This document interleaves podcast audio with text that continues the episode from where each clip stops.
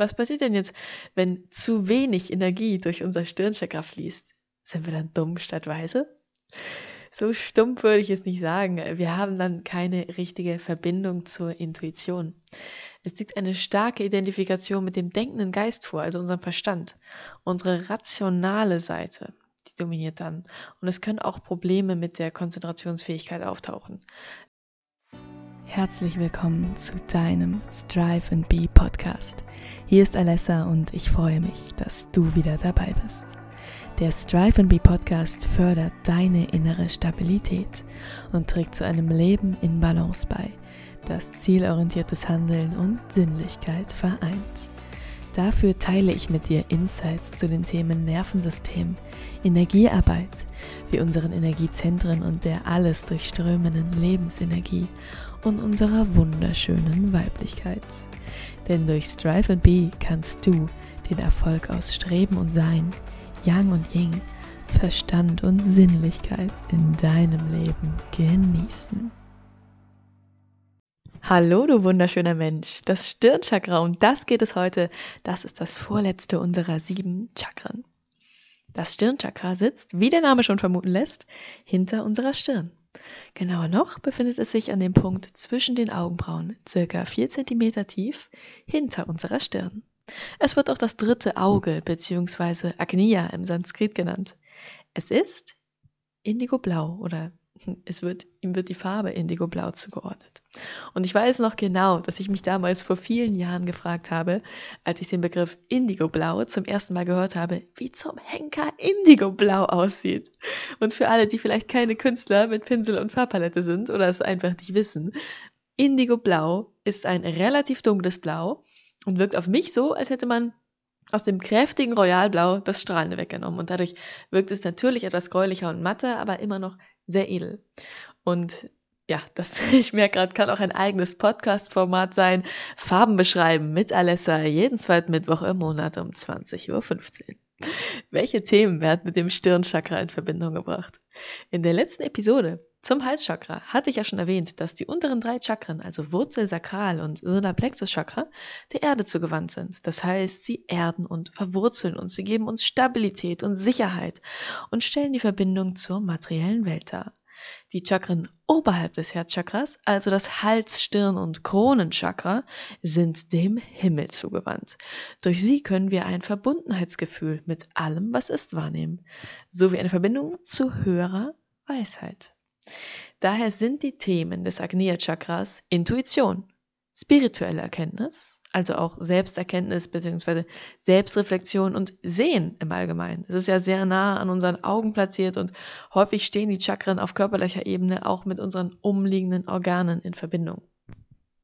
Darüber hinaus fallen Themen wie Vorstellungskraft, Geist, Klarheit, Fokus und Verstand unter den Einfluss des Stirnchakras. Es ist das Chakra, das auch mit unserer Fantasie in Verbindung gebracht wird, mit innerer Führung und den Zugang zu Weisheit. Was passiert denn jetzt, wenn zu wenig Energie durch unser Stirnchakra fließt? Sind wir dann dumm statt weise? So stumpf würde ich es nicht sagen. Wir haben dann keine richtige Verbindung zur Intuition. Es liegt eine starke Identifikation mit dem denkenden Geist vor, also unserem Verstand. Unsere rationale Seite, die dominiert dann. Und es können auch Probleme mit der Konzentrationsfähigkeit auftauchen. Allgemein äh, kann es auch ein schlechtes Gedächtnis geben. Und häufig identifizieren sich Menschen mit einem blockierten Stirnchakra nicht nur besonders stark mit ihrem denkenden Geist, ja, sondern auch mit ihrem Körper. Es liegt ein Mangel an Vorstellungskraft und Kreativität vor. Ein Mangel an Sensibilität für das, was in unserer Realität nicht sichtbar ist. Es gibt ja unsere Realität, der wir zum Beispiel sowas haben wie einen Tisch, der, der steht vor uns, den können wir anfassen, aber es gibt ja auch eine ganze Innenwelt in uns. Viele Wahrnehmungen, die man nicht anfassen kann, sondern die in uns stattfinden. Auch Emotionen anderer, die wir wahrnehmen können, gehören zum Beispiel zu dieser nicht sichtbaren Realität.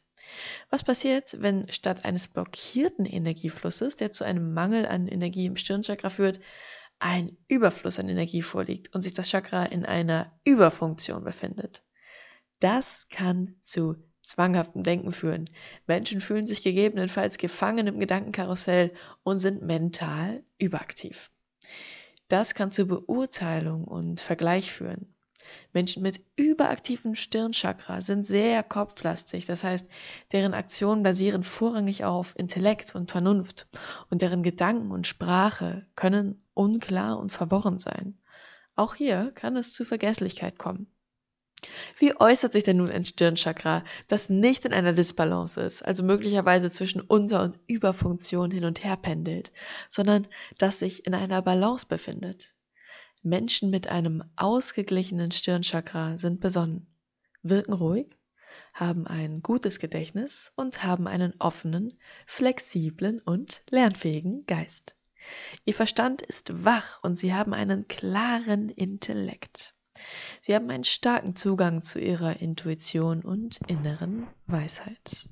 Sie haben eine gute Vorstellungskraft und sind achtsam gegenüber nicht sichtbaren Teilen unserer Realität, also auch gegenüber Spiritualität.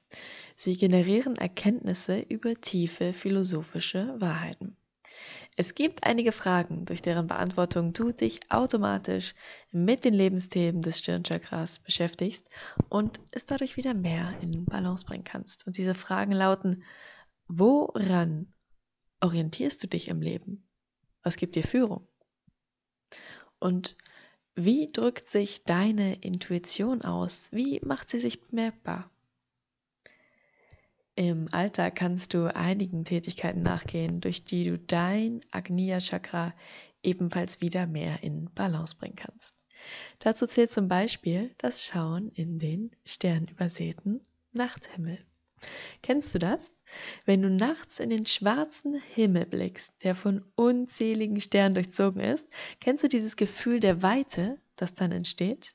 Und dieses Berührtsein? Das Gefühl, das entsteht, wenn man nachts in den Sternenhimmel schaut, lässt sich kaum mit Worten beschreiben. Es ist auch lustig.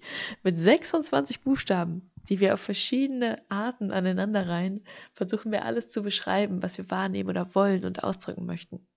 Aber diese Wahrnehmung, Ehrfurcht oder Liebe, die da entsteht, wenn wir in den sternübersäten Nachthimmel schauen, lässt sich nicht mit diesen Buchstabenkombinationen und den daraus resultierenden Worten beschreiben. Zumindest ist das für mich so.